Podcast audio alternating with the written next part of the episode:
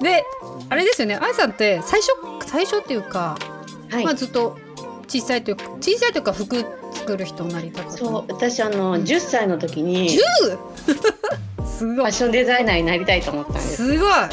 夢を叶えてんだどうでしょうね。自称デザイナーですからね。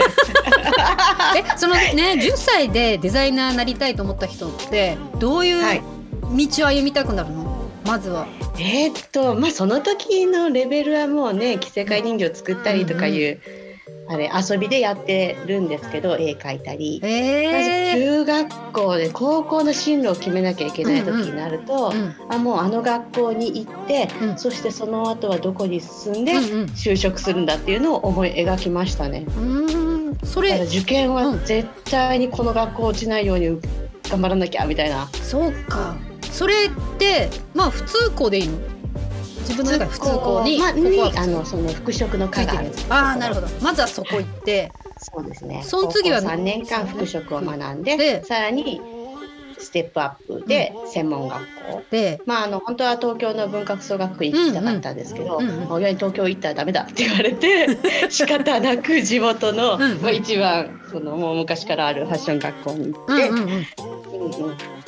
そこで就職するってこと？その後でその後就職っていう流れなんですけど、私その時うん。どうしてもウェディングデザイドレスのデザイナーになりたくて。でだけどないんですよね地元にはそういう企業が。うんうんうんで遠くにやっぱ行かなきゃいけないっていうところで、うん。まあ、またどうしようかなって、もう諦めようかなと思いながら地元の企業をこう見に行ったりしててうん。た時に、そのつ勤めてたじゃなくて、学ん。でた学校の、うん。まあ、校長から「残りなさい」と言われて。へええ学校？専門学校ってこと？専と専門学校に残学校。って、そうそうそう。勤務してたんえそういう人いるんだ。まあ大体そんな感じでしたね。うちの学校。すごい、かもしれないですけど、まあうん。専門学校はですね、うん、そうそうあの生徒の中からうんうん抜かれて、えー、ピックアップされてこの子は残しておいて。うんうんうん。すごい専門学校ってそこでもうあれやってるんだねなんか。就就 活っていうか。選べる選び放題じゃんもう。ね 欲しい人ですね。え。これ就活始まる前に声かけられましたから、ね、そうしたらもうついねもう就活するのめんどくさくなって「お願いします」とか言って。でもそれだけ声かけられるってすごいな。えそれで先生になっちゃったの？もうすぐ。そうなんです。それで先生として勤めてましたね。でも、うん。やっぱりそのウェディングがやりたいの気持ちが抑えられなくうんて、うん。もう働きながら、うん。まあ夕夕方夜はうん。ちょっとウェディングの勉強に、スクールに行って、うん。で転職しました。う。ーん。そうなん。それね先生にななるじゃん。その新卒で先生になった時に、こうどういう分野をまず教えれたの？パターンあーなんかいろいろあるじゃん。えっと、一番、まあ、1年目は助手、うんうんうん。1年目2年目までは助手して3年目からはもう担任持ってやってたんですけど、初めはうん。もう簡単なパターンとか、なんだっけな。パターンの作り方みたいな生徒を教えるってことか。パターンの作り方みたいな生徒に教える。あ製図の引き方引引き方かそうそう。引き方ですね、うん。うんあとは実習縫い方のサポートだったり、うーん。でデザインがイラストレーションあの、うんうんスタイル画みたいなの描いたり、うんでうん。あとはねもうほとんど全部教えなきゃいけなくなってくるから、一通り、当時はあのこれ専門っていう分けられるものがあんまりなくて、まんべんなくできなきゃいけなかったんで。小学校の先生みたいな感じね。全部教科ができなきゃいけないみたいな。そうそうそうそう。あの自分たちで回さなきゃいけない感じだったんで、まあ、素材やったり、うんうんうん。概論的なことやったり、うんうん。縫い方したり製図したりえす絵ごい。描いたり。これもじゃあこれ何年その世界にいるの？あでもそれはもうたった5年なんですけど、うんうん。うん。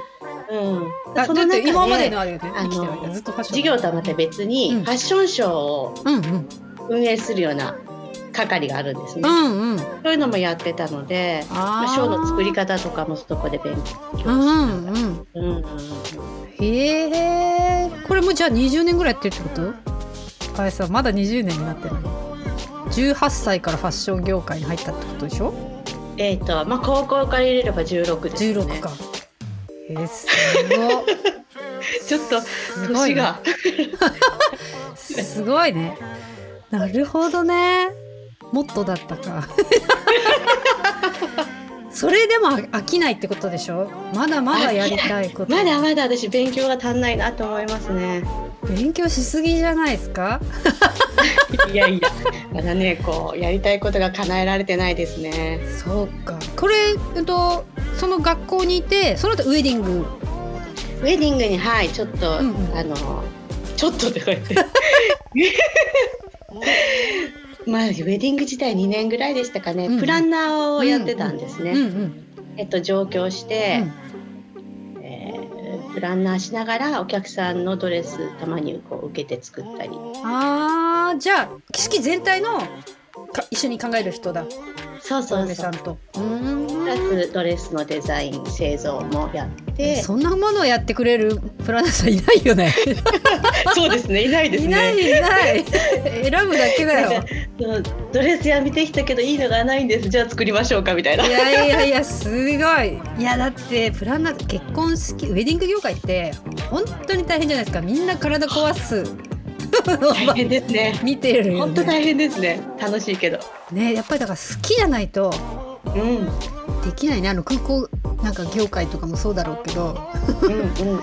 好きじゃなきゃできない人、なるほどね。すごい。それでそこはその後は？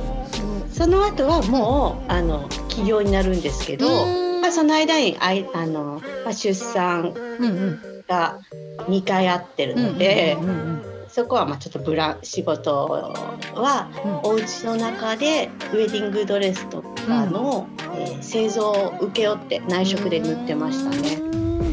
でそのまま延長線で、うん。えー自分で何か立ち上げようといった縫い物を生かして、っていうことで起業した。それが今の？今のです。それはい。何年ですか？これやった起業、えっと今年で10年目になりますね。2011年。震災の後に創業したので。なるほど震災の後か、そう。やっぱみんなその辺考えるところあるそうですよね。ねね本当人が変わる時期うんでしたね。ねいろいろ考える時期でした。